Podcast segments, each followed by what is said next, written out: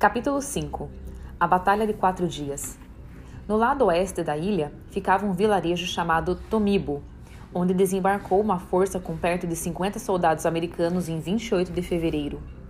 Eu estava no topo de uma montanha que mais tarde se tornou uma base de radar da Força Aérea Filipina. Como essa elevação tinha em torno de uns 500 metros de altura, eu me referia a ela simplesmente como 500. Quando vi os americanos em meu binóculo, Todo meu corpo ficou tenso e eu falei alto. Eles finalmente vieram. Saindo de sua lancha de desembarque, a tropa americana movia-se com cautela sobre o terreno levemente inclinado, com seus fuzis prontos. Alguma coisa estava errada. Não havia efetivo suficiente deles. Era um truque. Lubeng era apenas uma pequena ilha, e eles podiam saber que não estava pesadamente defendida. Mas mesmo assim teriam um trabalho pesado demais tentando tomá-la como com apenas 50 homens. Eles estavam tentando nos pegar em uma armadilha. E o tenente Suehiro caiu na armadilha. Falando como, satisfa... falando com... Falando como satisfação, ele disse: Vou levar alguns homens lá e varrê-los. Não faça isso, insisti. Você pode contar que eles estão a ponto de desembarcar com uma força maior em outro ponto. Vamos esperar um pouco e ver o que acontece. Não se preocupe, tenente. 50 ou 100 Yankees não vão. 50 ou 100 Yankees não valem um pum. Nós os varreremos dali muito rápido. E subiu em seu caminhão com uns 15 homens. Eles tinham uma metralhadora pesada, cada um dos soldados, um fuzil de infantaria. Tomibo ficava a apenas uns 8 quilômetros do topo da 500 em linha reta, mas não havia estrada ligando-os. O tenente Suehiro decidiu pegar a estrada ao longo da costa norte contornando a ilha pelo lado oeste. Era uma volta muito grande, mas daria ao tenente uma chance de ver seus soldados doentes na cidade de Lubeng em seu caminho. Falando baixo, começamos a preparar nossa defesa.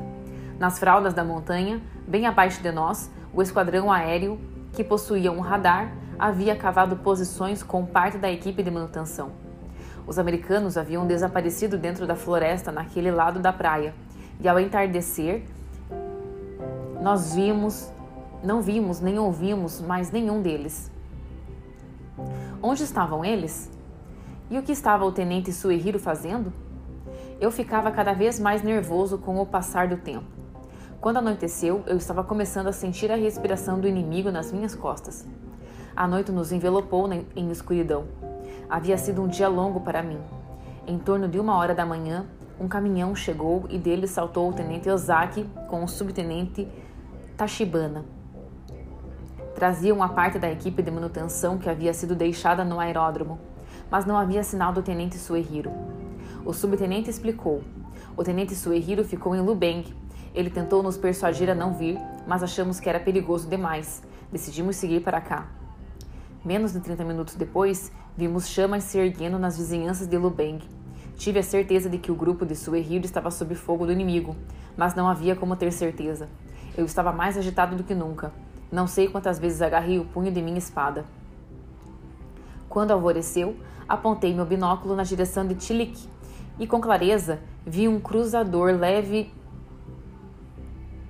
inimigo e três lanchas de desembarque vindo diretamente sobre a ilha. Decidi fumar um cigarro para me acalmar. Usei uns cinco ou seis palitos de fósforo para acendê-lo. Então pensei no tubo de incenso que havia surrupiado de meu pai. Eu não queria que caísse em mãos inimigas e o queimei com meus documentos secretos. Os navios começaram seu bombardeio. Tiros de estourados tímpanos, seguidos de explosões que pareciam trovões quando as granadas atingiam os alvos. Meu interior sacudia com as vibrações. Tilik era o alvo principal do inimigo, e em pouco tempo a costa naquela direção estava coberta de pó e fumaça. Palmeiras e partes de cascas voaram pelos ares, quando a pequena cidade de Chilique desapareceu diante de nossos olhos. O bombardeio continuou sem cessar. Nossa base estava de lá tão distante que eu não estava realmente assustado, mas me preocupei com os esquadrões costeiros. Seus pequenos botes de ataque haviam sido ocultos no rio que desaguava na baía de Chilique, prontos para desencadear um ataque assim que os navios inimigos aparecessem. Mas o inimigo, talvez em guarda contra tal ataque, estava despejando salva após salva no pequeno rio. E quanto ao pier? Eu havia lá instalado uma linha de explosivos, mas não sabia dizer se havia sido destruído ou não. Após duas horas, o bombardeio finalmente cessou, mas logo após começou a cair uma chuva de granadas de morteiros terrestres sobre o nosso acampamento. Abrigamo-nos o melhor possível atrás de árvores. Aviões inimigos mergulhavam, lançando bombas de 100 quilos, frenadas por paraquedas.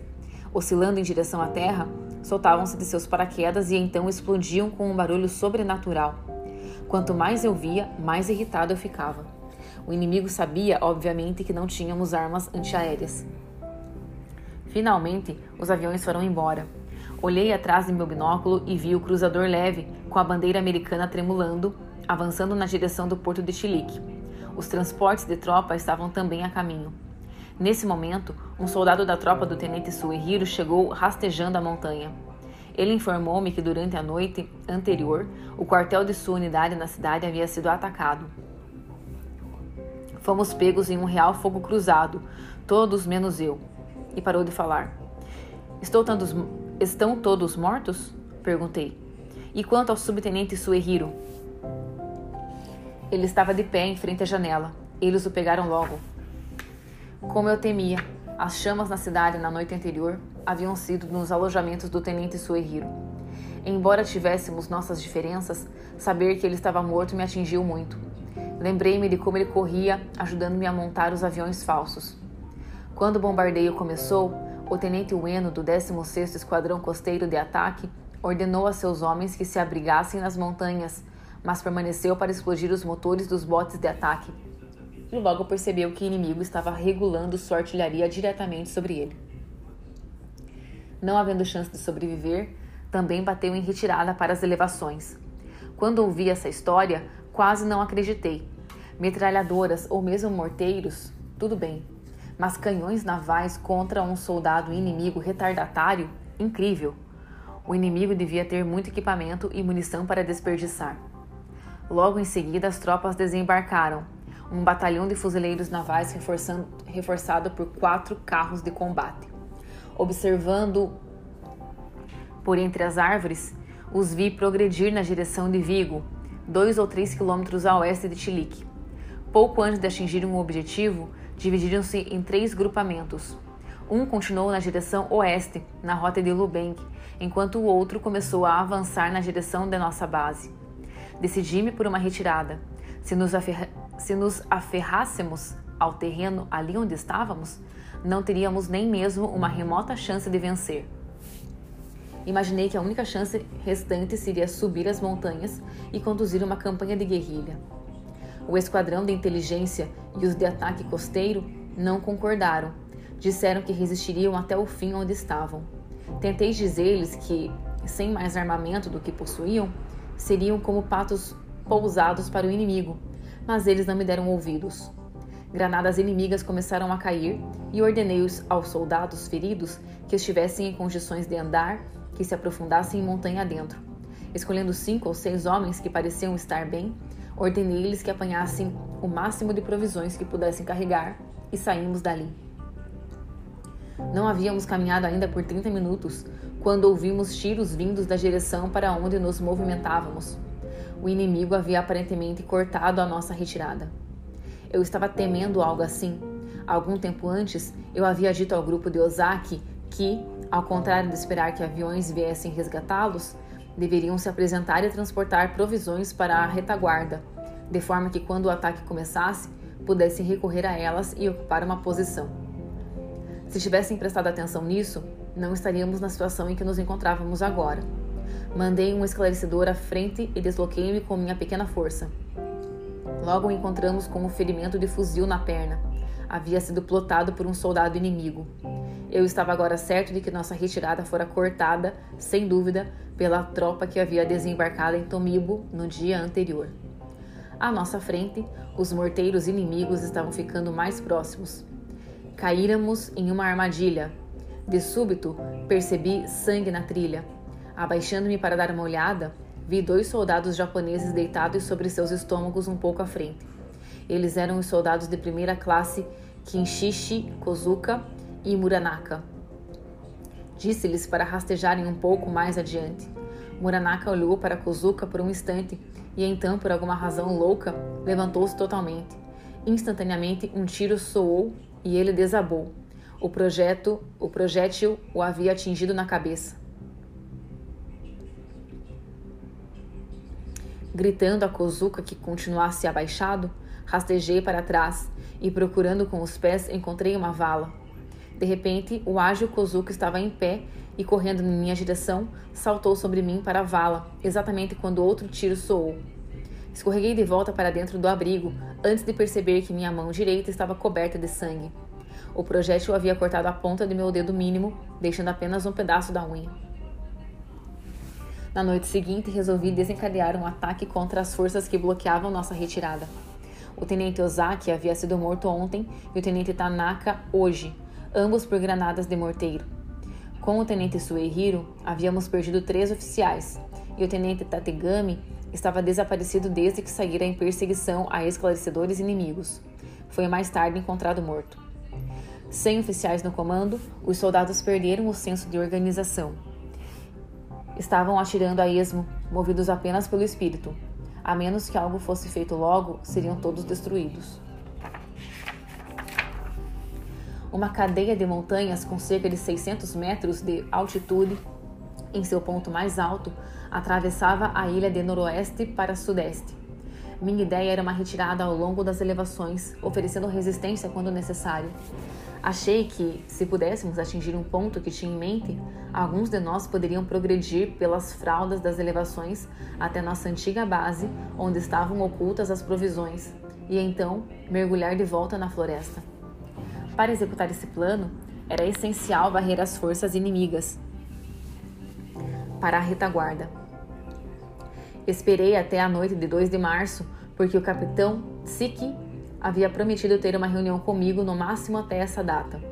Seus homens quase não tinham armas e eu não queria retrair a frente deles, deixando-os sem defesa. Sob o fogo de morteiros, esperamos, esperamos muito, mas nada do capitão Tsuki. Finalmente decidi que não podíamos esperar mais. Levando 15 homens comigo, parti para atacar a tropa inimiga que estava nos bloqueando. O caminho ao longo das elevações era bem reto, e se tivéssemos que correr para o inimigo, os homens da vanguarda seriam certamente feridos ou mortos. Contudo, imaginei que se nos resignássemos em sacrificar três ou quatro homens, o resto de nós poderia irromper pelo acampamento inimigo. Eu tinha confiança em que no combate corpo a corpo nós os, os bateríamos. O aeródromo havia sido capturado intacto pelo inimigo. O pier não havia sido explodido. Eu havia, em resumo, permitido que o inimigo desembarcasse sem realizar nenhuma das minhas tarefas específicas que havia recebido no QG da divisão. Eu era uma desgraça como agente de guerra secreto. Aprofundando, senti que não estaríamos em tal situação difícil se houvesse agido de forma esforçada e agressiva como líder. A única forma que vi de poder saldar minha dívida com os que haviam morrido tão tragicamente era desencadear sobre o inimigo esse desesperado ataque noturno. Eu iria liderar a ação sobre o acampamento inimigo e massacrar o máximo possível de americanos. Quando alcançamos certo ponto, respirei fundo e olhei para trás. Os capacetes dos soldados refletiam levemente o luar. Respirei outra vez e saquei minha espada, jogando fora a bainha. De agora em diante, eu não pensaria mais. Apertei fortemente a espada e comecei a avançar. Não tinha mais nada em que confiar além da minha própria força. Quando descartei a bainha da espada, estava desobedecendo às ordens que havia recebido do general Yokoyama. Estava também ignorando o que havia aprendido em Futamata sobre as obrigações de um agente de guerra secreta. Adotei, ao contrário, táticas suicidas que haviam sido ensinadas na escola de formação de oficiais. Era jovem, havia perdido a cabeça. Se o inimigo estivesse nos esperando naquele momento, eu teria sido provavelmente morto. Entretanto, tive sorte. Ele havia percebido nosso ataque noturno e retraído bastante. Eu estava cabisbaixo e aliviado. Retornamos rapidamente pelo mesmo caminho. No itinerário, encontramos o corpo do soldado de primeira classe Muranaka. Com a adaga que minha mãe havia me dado, cortei-lhe o dedo mínimo e embrulhei-o em papel, guardando-o no bolso interno de meu casaco. E também recuperei a bainha de minha espada. Ao apanhá-la, lembrei-me da expressão do comandante da divisão quando ordenou-me ficar vivo. Eu estava envergonhado. Na manhã do dia 3, o capitão Tsuki e seus homens finalmente chegaram à nossa base. Decidi checar nosso caminho de retirada mais uma vez e levei comigo o cabo Soichi Shimada. Quando saímos, o tenente Ueno disse que também havia enviado um esclarecedor e pediu que eu o enviasse de volta se o visse. Então, quando estávamos saindo, um mensageiro veio da barraca dos feridos pedindo explosivos. Fui até a barraca e analisei a situação. Um jovem pálido olhou-me de sua cama de campanha e murmurou: Não podemos nos mover. Por favor, permita que nos matemos aqui.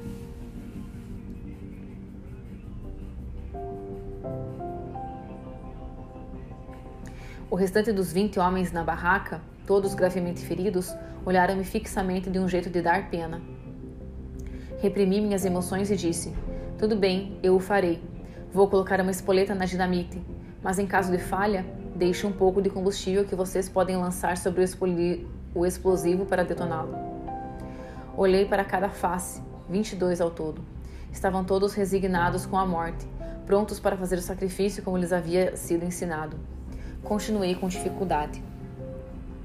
No caso de seus fósforos não funcionarem, vou deixar queimando um incenso de longa duração para acenderem o estopim.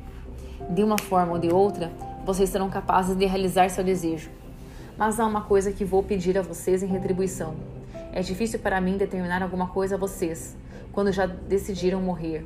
Mas peço-lhes mais uma vez, apenas mais uma vez, sirvam ao seu país.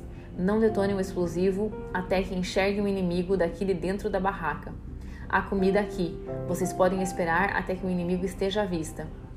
Um dos homens respondeu: É a mesma coisa para nós, se o inimigo vier ou não. Eu sei disso, mas não é o mesmo para nós. Se o inimigo tomar essa base, não poderemos retornar para cá. E queremos uma forma de saber se o inimigo veio ou não. Vocês entenderam? Eles afirmaram haver entendido que fariam o que eu pedira, e então todos me agradeceram por tornar possível destruírem a si próprios. Preparei os explosivos, um combustível e deixei a barraca. Vozes fracas me desejaram: Cuide-se, comandante. Achei o cabo Shimada e parti. Mais tarde voltei àquele local e não encontrei vestígios da barraca ou dos 22 corpos. Nada havia além de um grande buraco no chão. Parei e olhei fixamente para ele. Não pensei em fazer uma reverência com a cabeça ou dizer uma oração. Apenas permaneci fitando aquele buraco terrível. Mesmo as lágrimas se recusaram a vir. Após Shimada e eu caminharmos por um tempo, encontramos o esclarecedor que o tenente Ueno mencionara. Era um garoto de uns 17 ou 18 anos, Perguntei-lhe se havia visto soldados inimigos. Ele disse que não. Volte à base, disse-lhe. Guie os homens da base até esse ponto onde estamos agora. Enquanto isso, vamos checar a estrada à frente e lá entrar em posição. Quando você trouxer os soldados para cá, diga-lhes para tomarem um dispositivo de segurança e avance até nós. O que quer que aconteça, você tem que estabelecer contato conosco. Após vermos o soldado partir, Shimada e eu avançamos mas não encontramos sinal do inimigo. Após um tempo, decidimos parar e esperar pelo jovem esclarecedor. Se fôssemos mais adiante, seria impossível retornar para encontrar os outros antes de escurecer. Esperamos por uma hora, duas, mas o jovem não apareceu. O sol começou a se pôr e eu estava preocupado. Na escuridão, nada havia a temer quanto ao inimigo, mas seria quase impossível estabelecer contato com nossos homens. Shimada olhou fixo para o meu rosto e perguntou: O que faremos, tenente? Eu não sabia responder. Se começássemos a retornar agora, escureceria antes de chegarmos. Por outro lado, não havíamos trazido algo para comer e estávamos sem água. Finalmente falei: Vamos descer até o vale e encontrar água. Descemos por uns 140 metros para uma ravina e demos em um riacho. Mas quando estávamos no caminho de volta, o sol se pôs e ficamos em total escuridão. Onde está o senhor, tenente? perguntou Shimada. Ainda estou aqui, respondi. Estava tão escuro que tivemos que nos manter assegurando um ao outro, que ainda estávamos juntos, mas nos precipitamos no esforço para encontrar a elevação outra vez. Foi um erro. Após um tempo percebemos que estávamos andando em círculos. Decidimos sentar e esperar pelo amanhecer. Quando clareou, nos pusemos em movimento outra vez e logo pudemos ver o local onde estivemos na manhã anterior. Por entre as árvores, olhei para a estrada e tive um choque. A não mais que 30 metros estava um grupo de esclarecedores americanos. Shimada tinha um fuzil, eu tinha apenas uma pistola e minha espada. Estávamos muito inferiorizados em efetivo.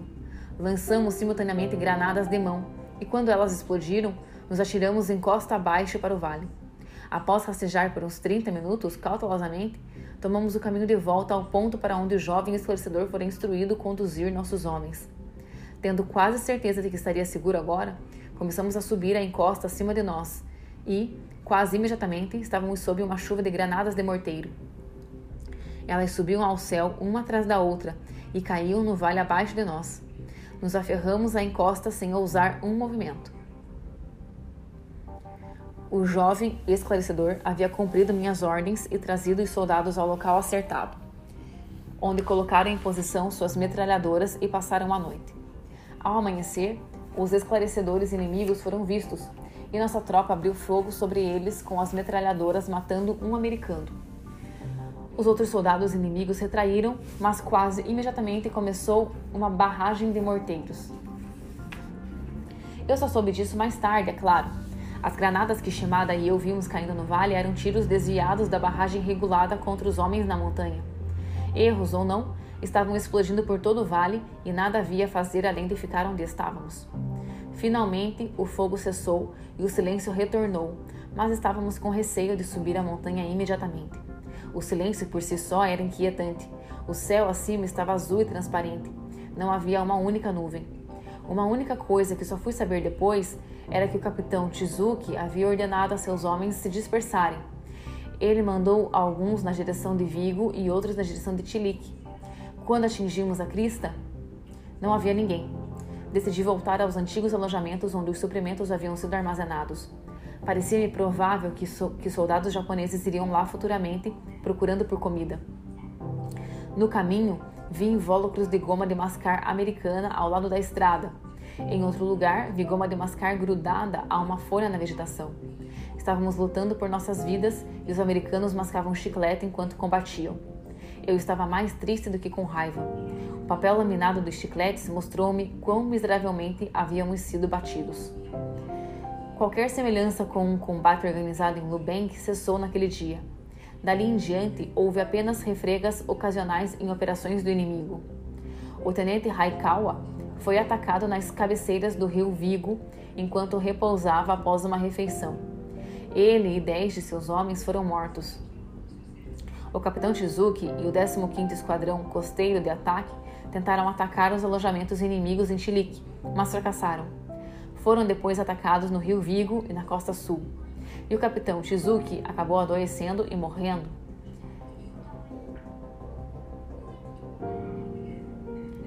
Ouvi que o tenente Ueno e o 16º Esquadrão Costeiro de Ataque também lançaram uma rede mal sucedida na área de Chilique e mais tarde se ocultaram nas montanhas ao sul do porto. Porém, nada mais ouvi sobre eles depois disso. Até ali, eu podia dizer que era o único oficial japonês que restara na ilha.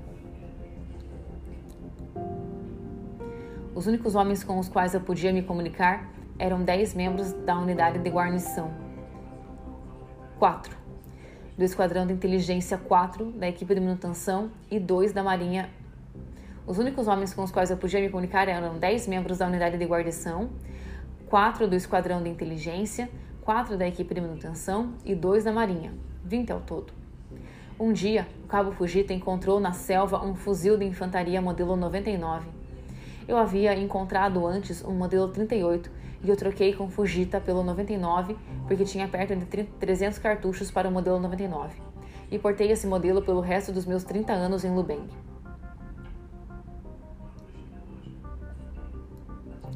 Eu esperava futuramente comandar soldados em um ataque.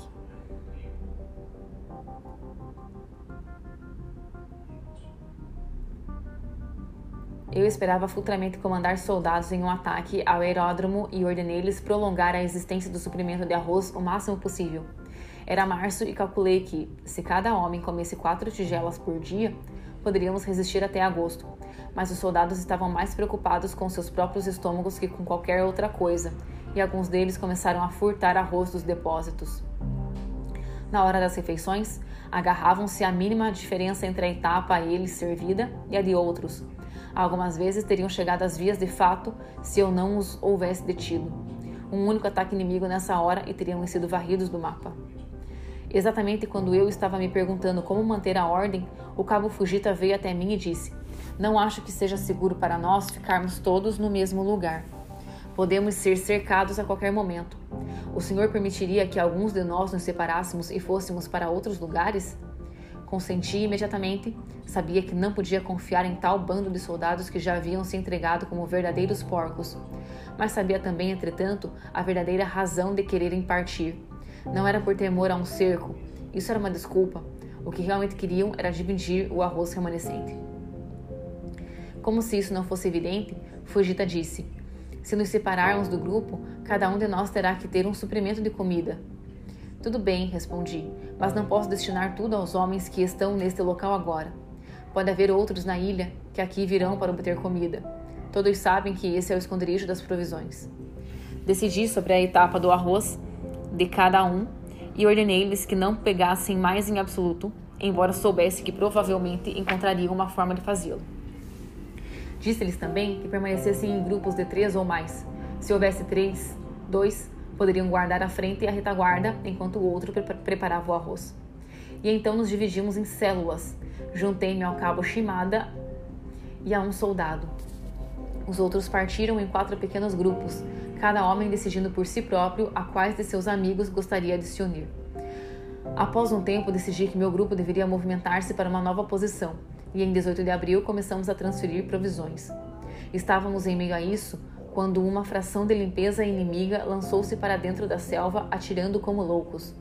O soldado, aparentemente paralisado pelo defeito das armas, aferrou-se ao terreno e foi morto. Dentre os homens,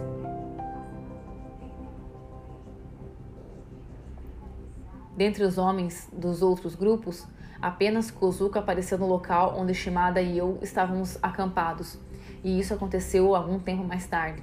Ficamos, portanto, sozinhos por um tempo.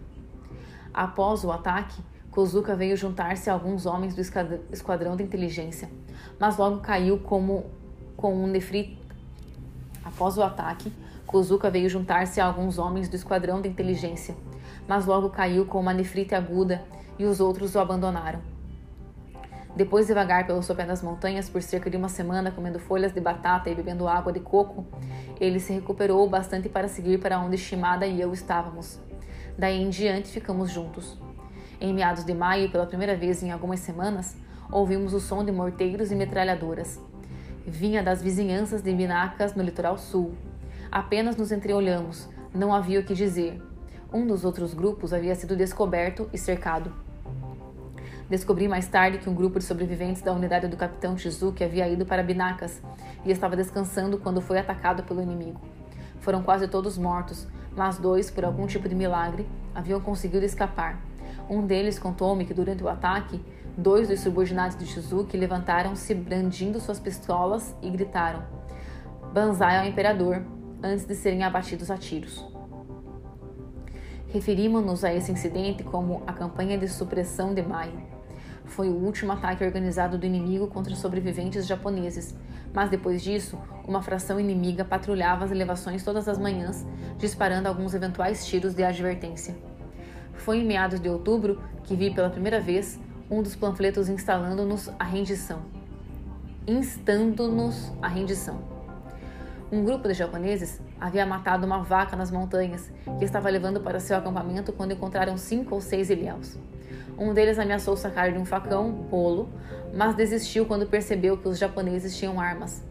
Os ilhéus fugiram, deixando para trás um pedaço de papel impresso em japonês. Estava: A guerra terminou em 25 de agosto. Desçam das montanhas.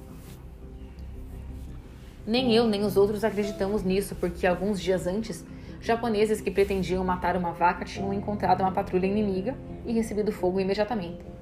Como isso pôde acontecer se a guerra havia acabado? Após nos dividirmos em células, vivíamos em matas nas encostas das montanhas.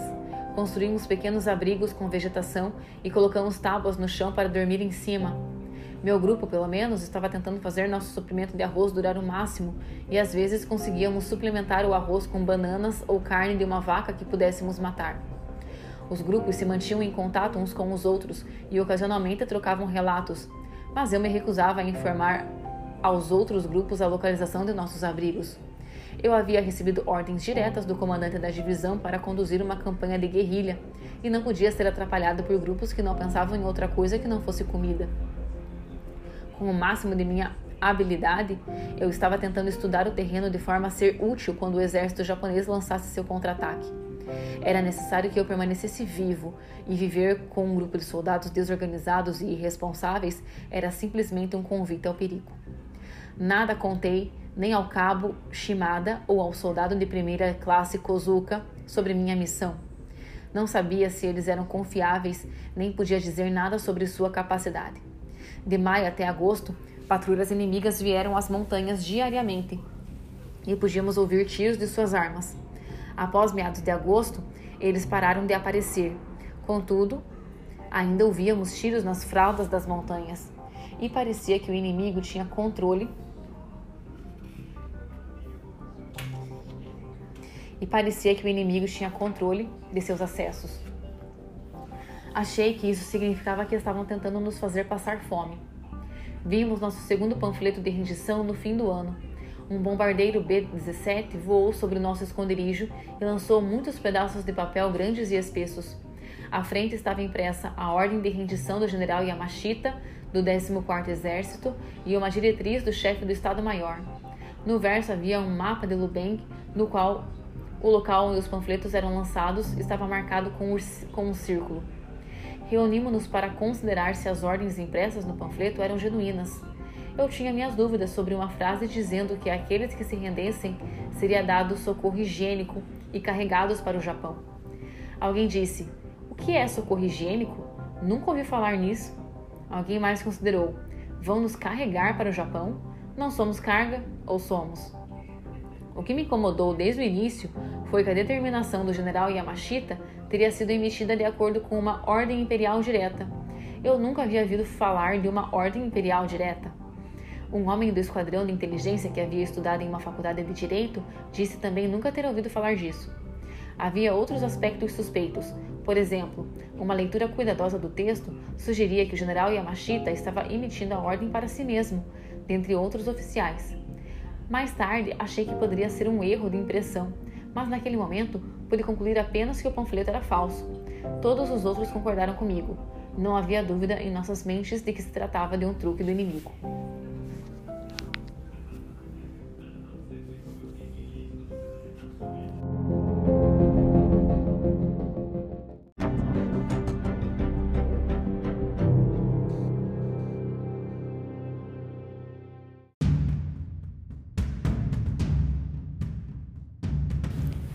Capítulo 6 O juramento de continuar combatendo. Um novo ano estava começando, o de 1946. Isso queria dizer que eu já estava em Lubeng por 12 meses completos. Na manhã de Ano Novo, fizemos uma referência ao sol nascente e juramos fazer o melhor possível no ano que chegava. Raramente ouvíamos armas, mas de vez em quando nos assustávamos com o barulho de tiros de metralhadoras aparentemente dirigidos às montanhas onde nos escondíamos. Vi um porta-aviões ao largo da costa e graças e caças Grumman passavam sobre nós de tempos em tempos. Obviamente, a guerra ainda continuava. No início de fevereiro, o cabo Shimada foi caçar com Eishishi Irizawa e Shoji Kobayashi da guarnição, e um soldado de nome Watanabe, do esquadrão de inteligência aérea não encontraram caça e, após separarem-se de Watanabe, que ia retornar por um caminho diferente, começaram a voltar à nossa base de mãos vazias. Durante o dia, eles tinham avistado alguns soldados filipinos em um caminhão nas fraldas das montanhas, mas não lhes ocorreu que os soldados estivessem dentro da selva, nas encostas. Tagarelando e rindo, quando tomaram o caminho de volta, eles subitamente descobriram que haviam entrado na área de bivac dos filipinos e os soldados locais, assustados ao verem japoneses, acharam que estavam sendo atacados e abriram fogo. O cabo Shimada mergulhou dentro de arbustos próximos e escapou montanha abaixo, mas Irizawa e Kobayashi foram mortos. Pouco tempo depois, o soldado de primeira classe Yushi Akatsu juntou-se a nós três. Ele havia acampado com Irizawa e Kobayashi, mas suas mortes o deixaram sozinho. Só de olhar para ele era possível dizer que era um fraco, e Kozaka tentara mandá-lo embora. Vá para outro lugar qualquer, ele disse. Você não pode ficar conosco. Seu corpo está fraco e você não tem muito conhecimento militar. Não podemos utilizar você. Vá para o grupo de Cabo Fujita. Akatsu disse que iria, mas manteve-se conosco, porque tínhamos mais comida que os outros. Os outros grupos estavam quase sem arroz e vinham sempre pedir que lhes dessemos algum. E minha resposta era sempre a mesma: Vocês se transformaram em porcos quando tem arroz. Vocês se transformam em porcos quando tem arroz. Portanto, ele sempre falta. Não venham me pedir que lhes dê do nosso. Fui mandado aqui para destruir o aeródromo e ainda planejo fazê-lo. Estamos comendo o mínimo possível de arroz. Suplementamos nossa dieta com bananas e carne, e é isso que vocês deveriam estar fazendo. Se dermos arroz a vocês, estaremos todos em apuros. Vocês não sabem como conservá-lo. Mais tarde, ocorreu-me que minha recusa em supri-los com arroz pode ter sido que os levou a se renderem, como 41 deles o fizeram em abril, inclusive o cabo Fujita. Após março, houve mais e mais panfletos sugerindo nossa rendição, e de vez em quando ouvíamos pessoas nos gritando em japonês. Mais tarde, japoneses que haviam se rendido começaram a nos enviar bilhetes dizendo: Ninguém está procurando por vocês agora, a não ser japoneses. Saiam. Mas não podíamos acreditar que a guerra havia realmente acabado. Achamos que o inimigo estava apenas forçando prisioneiros a darem sequência a seus truques. Todas as vezes que os faziam, as buscas nos gritavam. Mudávamos de localização. Fui me acostumando com esses pedidos. Tenente Onoda, diria, diriam.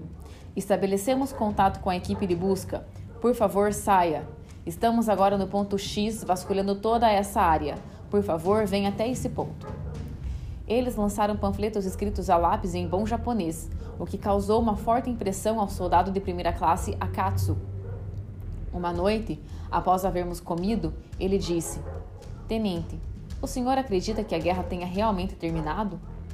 Quando respondi que não, Shimada disse: Pois tenha um sentimento de que ela acabou. Kozuka permaneceu em silêncio. Após estudar suas faces por um momento, eu disse: tudo bem. Se é isso que vocês três pensam, vou me certificar. Vocês têm os fuzis modelo 38. Mesmo que percam dois deles, ainda serão capazes de usar a munição.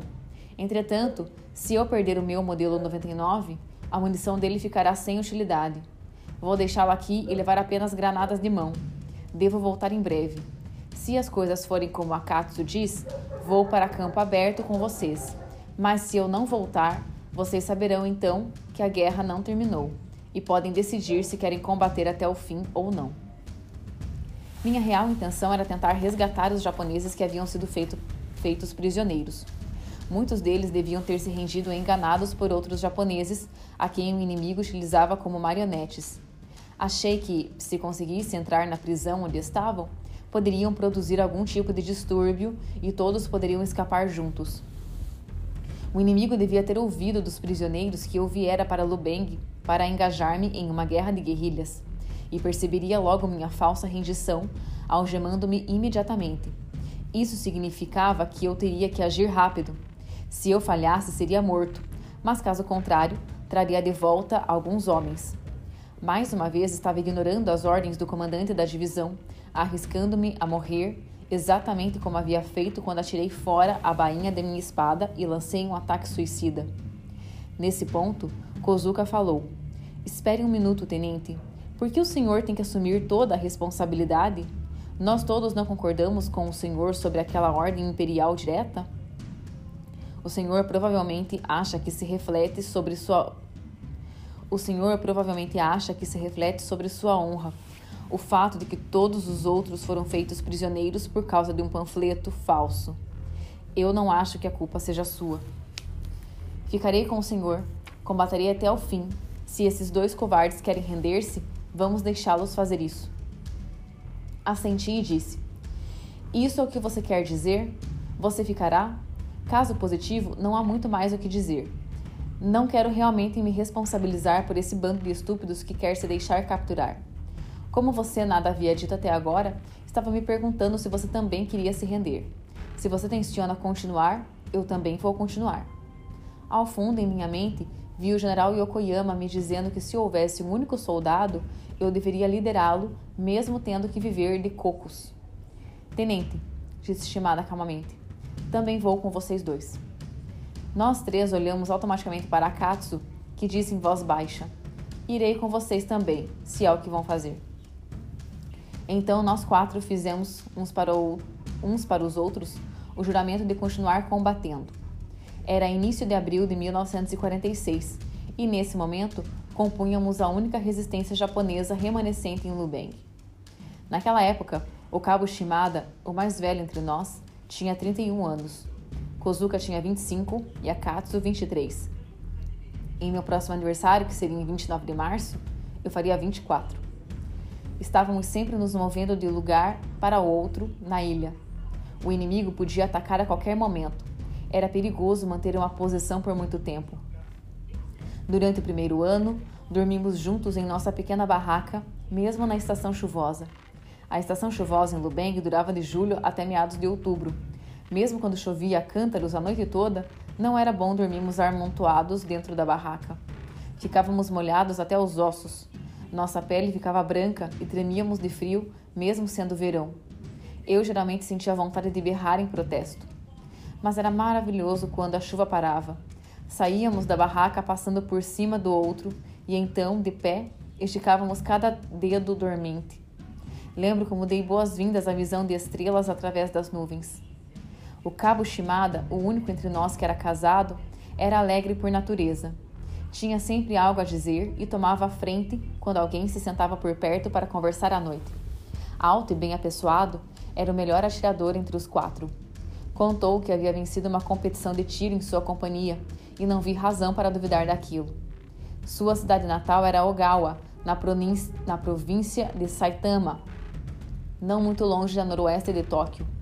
Descendia de uma família de fazendeiros e, nas entre-safras, ia para as montanhas para fazer carvão. Na área onde ele vivia, os homens jovens eram muitas vezes mandados para as montanhas por um mês ou mais para cuidar de um forno de carvão. Vivendo sozinhos em pequenas barracas, aprendiam a defender-se por si próprios. Shimada ensinou-me a trançar sandálias de palhas chamadas waraji, elas eram ideais para a vida que levávamos porque constantemente tínhamos que progredir sobre terreno ruim ou pantanoso. Kozuka, de compleição ainda mais magra, ainda mais magra que eu, era muito reticente. Muito raramente falava sem que alguém a ele se dirigisse antes. Nas ocasiões em que relaxava, falava com grande sentimento sobre os dias de entrar para o exército, mas mesmo assim tinha dificuldades para se expressar. Era filho de um fazendeiro em Hashioshi, um distrito distante de Tóquio, e percebi que sua família era muito rica. Ele contou que possuía um cavalo de corrida. Kozuka perguntou-me o que eu fazia antes de entrar para o exército. Eu trabalhava em uma filial em Hankou, de uma companhia comercial japonesa, respondi. Meu irmão era tenente do exército estacionado em Hankou, naquela época, e eu costumava mendigar dinheiro dele para poder ir a um salão de danças e dançar a noite inteira. Se eles tiveram problemas para acreditar que eu sabia dançar, tiveram ainda mais para crer que eu fora um playboy na cidade cosmopolita de Hankou. Não os culpo. Naquele momento eu estava com dificuldades em acreditar em mim mesmo. Akatsu era o mais fraco entre nós, física e moralmente. Ele disse que era filho de um sapateiro em um dos bairros mais pobres de Tóquio e suponho que seria injusto julgá-lo pelos mesmos parâmetros usados para dois saudáveis filhos de fazendeiros. Mas sem dúvida, ele era um estorvo para nós.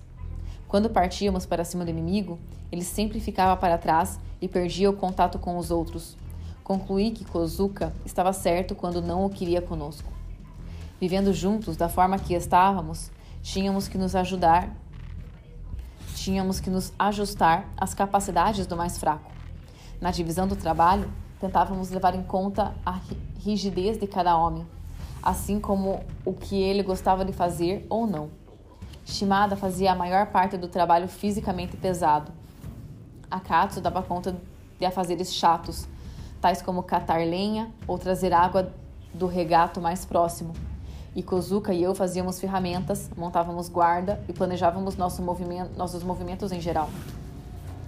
Quando alguém estava em más condições físicas, tentávamos aliviar sua carga. Estávamos cônscios de que deveríamos evitar dissipar nosso vigor físico. Como eu tinha a patente mais alta, era oficialmente o líder, mas nunca tive que impor uma ordem de forma arbitrária. Era tudo um esforço cooperativo. Eu mantinha a atenção constante na condição física dos outros três. O objetivo era manter o equilíbrio. Não seria bom perguntar demais sobre isso. Os outros três entenderam e ajudavam uns aos outros com satisfação quando a necessidade se apresentava. Tínhamos todos um fuzil de infantaria. O meu, um modelo 99, e os outros três, modelo 38. E duas granadas de mão e duas pistolas, também para cada militar. Havia 300 cartuchos para o 99 e 900 para o 38. Além disso, havia 600 cartuchos para a metralhadora Lewis, que mais tarde modificamos para serem usados no fuzil modelo 99. Começamos com um suprimento de arroz para três meses que fizemos durar o máximo possível. Por um tempo comemos tão pouco que tínhamos dificuldades de mover-nos de um ponto para outro. Quando nosso arroz terminou, fomos procurar e achamos arroz escondido por outras unidades japonesas remanescentes na ilha. Depois de um bom tempo, eles também acabaram. E os ilhéus furtaram um dos dois barris de arroz que os 41 homens que se renderam deixaram para trás. Tão logo os americanos desembarcaram, os ilhéus passaram para o lado deles. Com frequência foram guias para o inimigo e tomávamos enorme cuidado em evitá-los. Após ficarmos reduzidos a quatro, eles consideraram seguro vir em bando às montanhas para cortar madeira. Conduziam facões bolo e uma pessoa no grupo tinha sempre uma arma. Éramos mais ressabiados com eles do que com as patrulhas inimigas. Sempre que víamos ilhéus, nos escondíamos. Quando nos viam, atirávamos neles para assustá-los e mudávamos nosso acampamento para um local diferente o mais rápido possível, porque sabíamos que iriam nos delatar. Quando sentíamos que alguns deles podiam estar por perto, nós nos ocultávamos entre os arbustos, mas não importava quão cuidadosos fôssemos, eles ocasionalmente nos viam. Quando isso acontecia, nada mais havia a fazer senão abrir fogo sem hesitação e correr. Tais encontros ocorreram três ou quatro vezes durante o primeiro ano. Quando os ilhéus vinham trabalhar nas montanhas, traziam arroz cru e cozinhavam a quantidade que necessitavam, quase sempre deixando algum arroz em sacos pendurados nas árvores para consumi-lo na próxima viagem. Esses sacos de arroz poderiam ser considerados um presente dos céus, mas era um problema furtá-los. Não podíamos simplesmente sair andando com um desses sacos quando o encontrássemos, porque seu sumiço certamente revelaria a nossa presença nas vizinhanças. Sempre que encontrávamos alguns desses sacos de arroz, primeiro tentávamos verificar por quanto tempo ele estaria ali. Como os ilhéus cozinhavam arroz no local onde havia sempre traços de uma fogueira. Podíamos dizer, grosso modo, pelas cinzas, quanto tempo atrás o fogo havia sido aceso.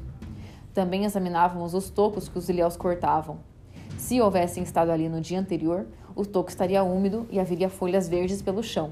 Se o toco estivesse seco e as folhas amareladas, sabíamos que mais tempo havia decorrido. Pegadas eram uma ajuda importante porque podíamos, com frequência, ver que um conjunto de pegadas havia sido esmaecido pelo temporal da noite passada ou pela chuva pesada de três dias atrás, e então saber que os cortadores de madeira haviam estado lá antes. Se deixavam comida, era porque estavam voltando. A questão era quando a questão era quando. Sempre que pegávamos arroz, tínhamos que mudar de localização. Com isso, como isso leva tempo, mesmo que estivéssemos meio famintos, tínhamos que decidir se havia tempo suficiente para escapar antes que eles voltassem. A parte norte de Lubeng era uma planície suave, mas ao sul, ao contrário de pequenas praias com bastante areia, havia apenas penhascos elevados e esculpidos pelo mar. A população da ilha era perto de 12 mil pessoas, a maior parte das quais fazendeiros vivendo no lado norte. Apenas alguns pescadores viviam ao sul. Grande parte, em virtude da fraqueza física de Akatsu, centramos nossos movimentos nas menos populosas e, portanto, mais seguras montanhas na direção sul. Tínhamos alguns locais de estacionamento mais ou menos fixos, para os quais nominávamos como Montanhas Gêmeas ou Ponto Duas Casas, mas receávamos de permanecer em qualquer deles por muito tempo. Gradualmente, desenvolvemos um circuito de variações em torno do qual nos movíamos de ponto para ponto, não ficando muito tempo em nenhum deles. Esse circuito formava uma eclipse grosseira, passando em volta das montanhas do setor, setor central da ilha. Começando em Gontim e seguindo no sentido anti-horário, a parada seguinte era o ponto Duas Casas, ou ponto Kainan, e então ponto Wakayama, ponto Montanhas Gêmeas, ou Montanha Kozuka, Vale Shiokara, ou ponto Xingu, limite da Montanha da Serpente, ponto Kumano, 500, antiga base de radar, Binacas, Pingo 600 e finalmente Gontim outra vez. Algumas vezes, quando alcançávamos Pinacas, voltávamos no sentido contrário. Geralmente ficávamos em um local por 3 a 5 dias. Quando andávamos rápido, cobríamos o circuito completo em mais ou menos um mês, mas usualmente levávamos perto de dois meses, de forma que na temporada seca de oito meses fazíamos cerca de quatro circuitos. O tempo que passávamos em um local dependia, até certo ponto, da disponibilidade de comida. Quando ela existia em quantidade maior do que esperávamos e havia pouco perigo de sermos descobertos pelos ilhéus, naturalmente prolongávamos nosso estado. Carregávamos todos os nossos pertences conosco, dividindo igualmente a carga. Quando nos movíamos, tentávamos sempre levar comida para o próximo dia, mas às vezes ela não existia e tínhamos que contar com encontrar comida na próxima parada. A carga média que cada homem precisava conduzir era de 21 quilos. Embora eu tivesse um lápis que havia encontrado, mantive em minha cabeça todos os relatórios que pretendia fazer. Acreditava firmemente que quando tropas amigas estabelecessem contato conosco, elas necessitariam de meus relatórios para planejar um contra-ataque. O primeiro objetivo seria reconquistar o aeródromo e fiz notas mentais sobre aquela área, assim como a parte central da ilha onde vivíamos agora. Quando retornei ao Japão, houve muita especulação pela imprensa sobre o fato de eu ter sido deixado na ilha pelo exército japonês como um espião, mas eu não considero que fosse um espião. Fui enviado para conduzir uma guerra de guerrilhas, o que não é a mesma coisa. Separado do exército japonês e reconduzido às circunstâncias que cercavam nosso grupo, não havia maneira de nos engajarmos em uma ilha de guerrilhas no sentido normal da expressão. Engajarmos em uma guerra de guerrilhas Desculpa, amor. Separado do exército japonês e reduzido às circunstâncias que cercavam nosso grupo, não havia maneira de nos, nos engajarmos em uma guerra de guerrilhas no sentido normal da expressão. Eu só podia desempenhar as funções de guerrilhas que se assemelhassem ao trabalho de espião. As técnicas que haviam me ensinado em Futamata eram de pouca utilidade para mim. Eu aprendi a grampear linhas telefônicas, abrir cartas sem deixar vestígios e abrir algemas, mas tudo isso envolvia a existência de muitas pessoas em torno de mim. Aqui nas montanhas, era muito mais importante saber como acender uma fogueira sem produzir muita fumaça. Meu curso em Futamata não havia feito nada para me preparar para uma vida primitiva nas montanhas, onde o maior inimigo era a natureza. Shimada era mais qualificado para isso em virtude de sua experiência em produzir carvão. Aprendi muito com ele sobre a arte de ficar sozinho. Ele sabia, por exemplo, como fazer uma rede, e Kozuka e eu estávamos sempre procurando pedaços de barbante para ele. Indo bem, além do gado criado pelos ilhéus para produzir carne, havia búfalos d'água, javalis e galinhas, todos selvagens, bem como iguanas que chegavam a ter 90 centímetros. Nosso suprimento de munição era limitado e tínhamos que usá-lo da forma mais eficiente possível. A intenção era sempre matar com o primeiro tiro. Dois tiros em uma vaca significavam uma vaca a menos em longo prazo. Quando encontrávamos comida, nós a levávamos para um local de armazenamento e eu retirava a etapa prevista para cada dia. Mas à medida que o tempo passava, parecia que cada vez que retornava ao local havia menos comida do que deveria existir. E descobri por quê. Shimada e Akatsu estavam esgueirando-se até lá e levando comida. Toda vez que acontecia, eu falava com eles, mas isso surtia pouco efeito. Um dia, Kozuka queixou-se de forma enérgica comigo. Se eu deixar isso continuar, eu vou morrer. De agora em diante, vou comer de tudo que tiver vontade. Bananas eram nossa alternativa principal. Havia plantações de bananas por toda a ilha, mas tínhamos que ser cuidadosos para não colher demais. Com uma guerra de sobrevivência em mente, eu havia elaborado um plano de longa duração no qual havia calculado a quantidade de bananas a ser colhida. Em verdade, estávamos todos sofrendo de desnutrição. Afinal de contas, eu já havia sofrido tudo o que podia suportar. De agora em diante, decretei: vou manter nossa comida separada não toquem na comida dos outros. Isso é absolutamente proibido. Isso sem comentar que naqueles dias comer era o nosso único prazer. O que comíamos determinava, sem sombra de dúvidas, como nos sentiríamos no dia seguinte. Teria sido injusto nessas circunstâncias repreender severamente alguém por atender a seu apetite.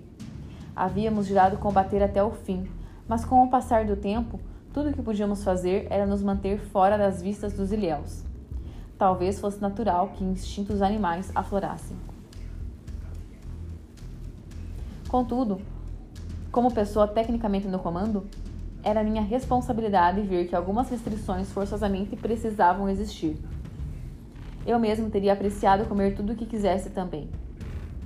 Ainda que considerando a escassez de comida, se comêssemos tudo que tivéssemos vontade, engordaríamos, tornando mais difícil a execução do trabalho que tínhamos a fazer.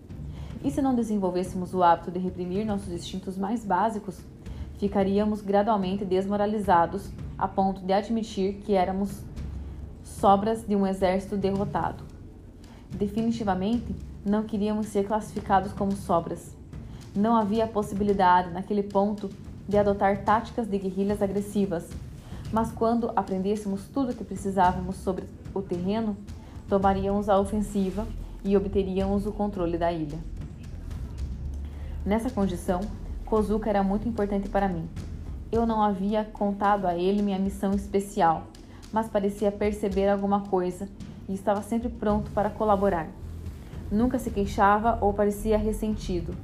Tomava decisões rápidas e havia um ar positivo em torno dele.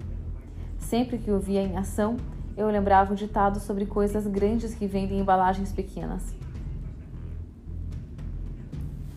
Akatsu finalmente desertou em setembro de 1949, quatro anos após nos juntarmos. Eu achava que isso iria acontecer algum dia. Kozuka também deu de ombros e disse: Esse tipo de vida sempre foi demais para ele, desde o início. Akatsu já havia desaparecido três vezes antes, mas sempre Shimada o encontrava e trazia-o de volta.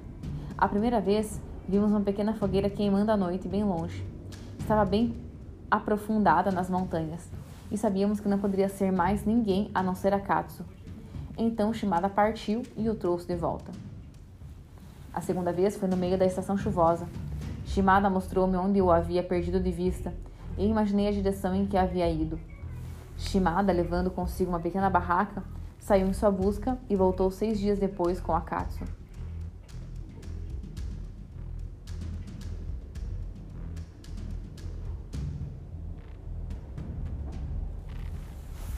Fui capaz de imaginar onde ele havia ido porque sabia, na ilha, onde ele poderia encontrar comida em qualquer estação. Shimado encontrou exatamente no ponto por mim predito. Havia uma razão para ser sempre Shimada quem ia procurar por Akatsu quando ele fugia. Era o fato de que Akatsu sempre se perdia quando ele e Shimada iam juntos a algum lugar.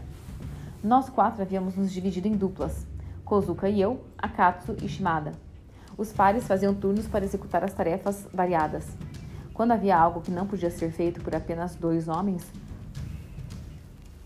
juntávamos força. Para caçar, por exemplo, três homens partiam enquanto o quarto ficava montando guarda ao acampamento. Na maior parte das vezes, entretanto, nos movíamos em pares. Quando estávamos os quatro juntos, eu mantinha uma estrita vigilância sobre a Katsu de forma que ele não pudesse escapar. Shimada, infelizmente, não era tão cuidadoso. Sinto ter certa responsabilidade pela deserção de Akatsu. Da observação de suas ações diárias e ouvindo o que ele dizia, concluí que ele não duraria muito. Quando elaborei previsões e táticas para que nossos movimentos futuros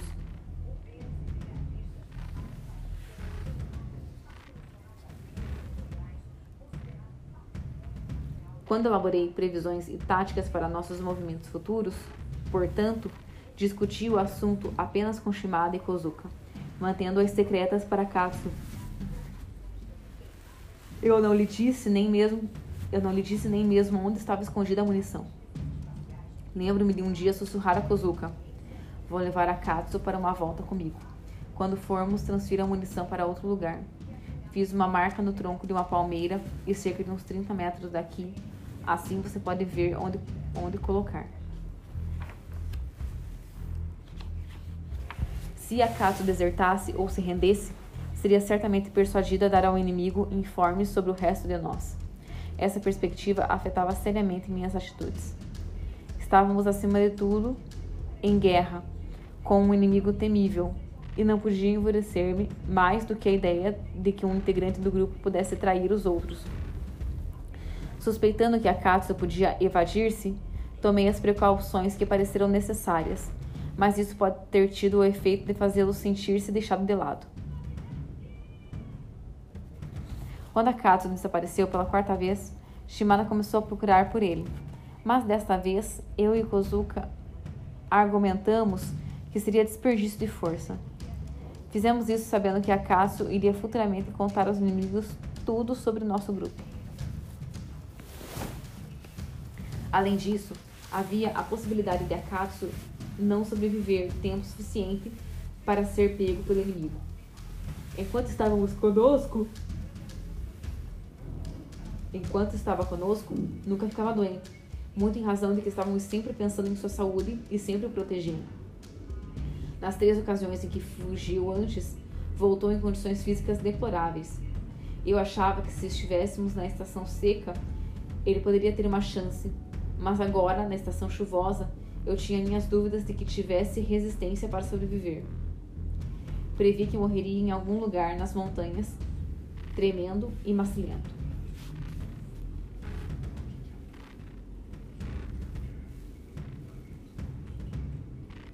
Shimada, de qualquer forma, partiu sob a chuva para procurá-lo, mas voltou uma semana depois, sozinho e completamente desgastado.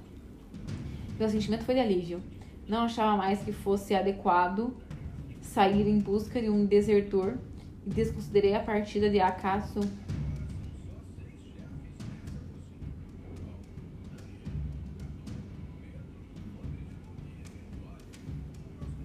não me achava não me achava mais que fosse adequado sair em busca de um desertor e considerei a partida de Akatsu um desencargo para nós. Shimada me perguntou ansioso: o senhor supõe que ele vai guiar o inimigo até nós?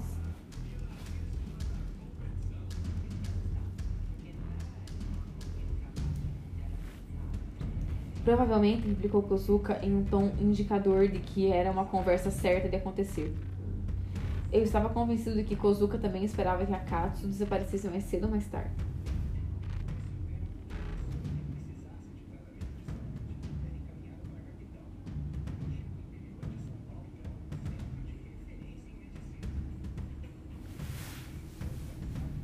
O local em que a casa desapareceu ficava na direção oeste de nosso circuito, profundo para dentro da selva, perto do limite da Montanha da Serpente. Ficamos mais tarde atônitos em descobrir que ele se rendera em Luke, na parte leste da ilha, e não menos que seis meses depois. Eu estava espantado e um pouco desgostoso por sua sorte não o ter abandonado, não ter o abandonado por tanto tempo.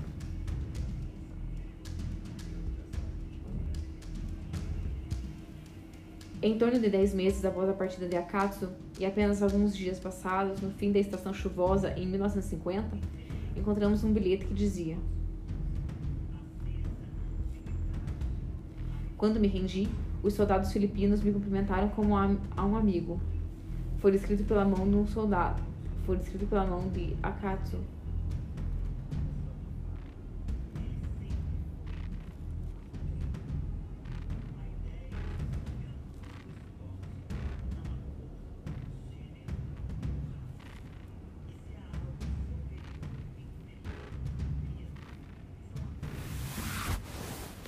Em torno de dez meses após a partida de Akatsu e apenas alguns dias passados do fim da estação chuvosa, em 1950, encontramos um bilhete que dizia: Quando me rendi, os soldados filipinos me cumprimentaram como a um amigo. Foi escrito pela mão de Akatsu. Logo após, vimos um avião leve circulando a baixa velocidade no céu sobre Vigo. Entendendo que isso significava que o inimigo estava procurando por nós, movimentamos-nos para o outro lado da ilha.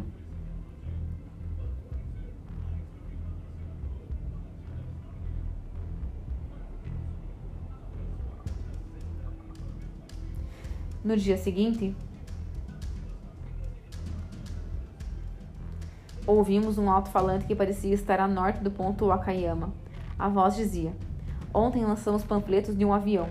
Vocês têm três dias, ou seja, 72 horas, para se renderem.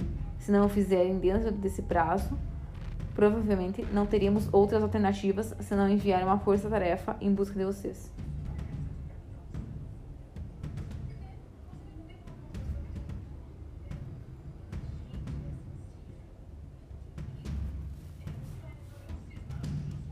A voz falava japonês, sem sotaque estrangeiro, mas a escolha de palavras soava como americana. Japoneses não descrevem três dias como 72 horas, e o pronunciamento que nos pareceu uma tradução de alguma língua estrangeira. Era um indício cada vez mais forte de que a guerra não havia terminado.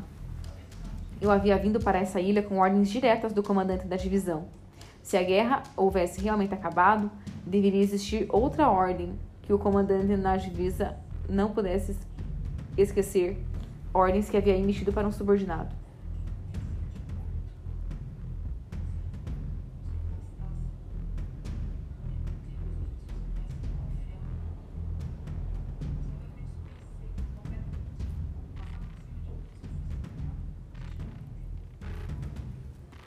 Supondo que houvesse esquecido, as ordens ainda estariam registradas no QG da divisão, e certamente alguém teria providenciado o adequado cancelamento das ordens excepcionais do comandante.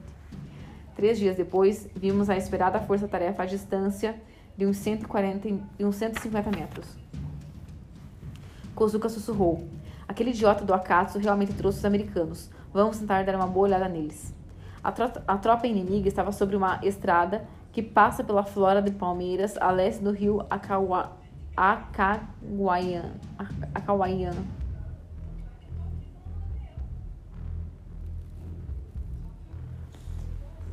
A tropa inimiga estava sobre uma estrada que passa pela floresta de palmeiras a leste do rio Acauaian e segue ilha dentro vindo de Birol, vindo de Brol. Não eram americanos, e sim soldados filipinos, e ainda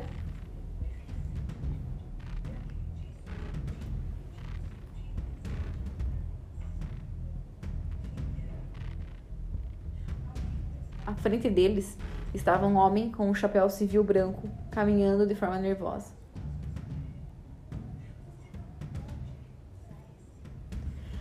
Aquele Akatsu, né? Não é? Sussurrou Kozuka. Perscutamos cuidadosamente, mas não conseguimos ver sua face com clareza suficiente para ter certeza.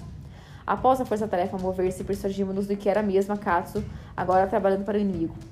Após esse encontro, Kozuka disse: eles não podem nos fazer prisioneiros com uma força de 50 ou mais. Conhecimento.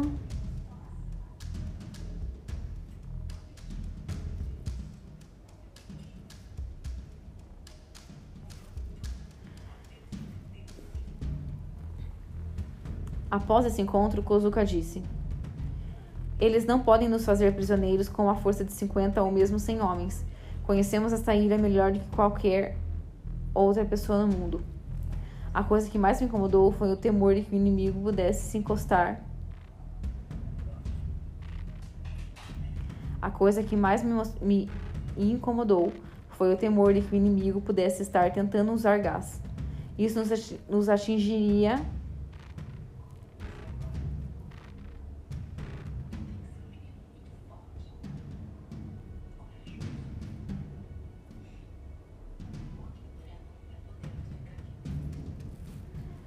A coisa que mais me incomodou foi o temor de que o inimigo pudesse estar tentando usar gás. Isso nos atingiria imediatamente, pois não tínhamos máscaras contra gases. Como medida de emergência, Disse aos outros que mantivessem uma toalha atada ao porta-cantil e, no caso de um ataque, molhassem a toalha com água e pusessem sobre a faca, sobre a face. E recomendei também que ficassem sempre atentos à direção do vento que poderia trazer o gás. Não abandonamos nossas máscaras improvisadas nos seis meses que se seguiram.